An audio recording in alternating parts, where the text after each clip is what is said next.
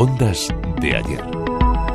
85 años han pasado desde que Orson Welles y su teatro Mercurio en el aire atemorizaran a Estados Unidos con la emisión de La Guerra de los Mundos, una adaptación para la radio de la novela del mismo nombre de H.G. Wells que sembró el pánico entre los oyentes convencidos de que el país estaba siendo invadido por los extraterrestres. Pongo en su conocimiento que el enemigo está a 40 o 50 kilómetros de Los Ángeles. Aumentan sus fuerzas constantemente. Era la víspera de Halloween, el 30 de octubre de 1938, y Orson Welles trastocó la literalidad del texto para transformarlo en un informativo a raíz de una noticia de última hora.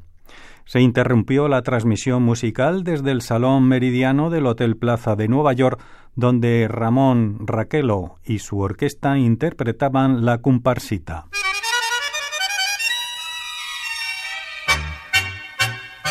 Creo que lo tengo frente a mí.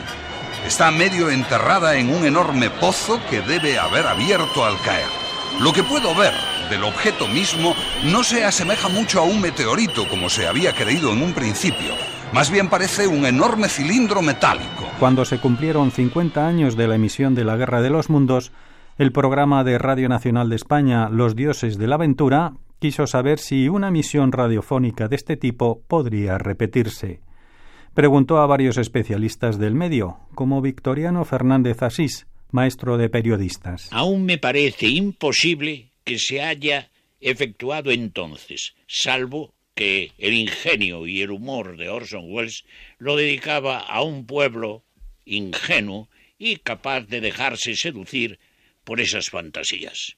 Yo cada vez que pienso que en el propio Nueva York se llegó a hacer una suscripción con bastante fortuna para asegurarle una pensión a la viuda del soldado desconocido, lo creo absolutamente todo de suerte que no llego a comprender del todo la hazaña de Orson Welles, salvo el haber encontrado con un pueblo tan crédulo, tan nuevo y tan virginal como el de los Estados Unidos, es el que puede justificar que se les haya hecho víctimas de un engaño tan extraordinario. Otra opinión más, la de Juan José Plans, escritor y adaptador de novelas de ciencia ficción para la radio. ¿Qué pasa en la actualidad respecto al año 38?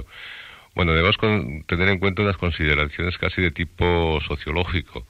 En Estados Unidos, en aquella época, hacía dos semanas antes, había una amenaza de una posible nueva guerra mundial, con lo cual, digamos, la gente estaba muy hipersensibilizada respecto a cualquier cuestión que fuera de, conquista, de, guerra, de, de, sentirse invadido.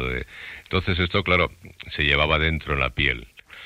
También en aquella época hay que tener en cuenta que Marte era el, famoso Marte de los canales marcianos, no, no el de las crónicas marcianas de Rey Bravuro, pero sí de los canales marcianos y por lo tanto que, se creía que había unos bichos por ahí con tentáculos, etcétera, etcétera, que efectivamente sí nos podían invadir. A modo de conclusión, el parecer del propio Orson Welles en español. Es un, fenómeno, fenómeno completamente de la época porque después de, viaje en la luna y todo esto, estamos más sofisticados, más, más inteligentes. Fue una cosa para América en esta época.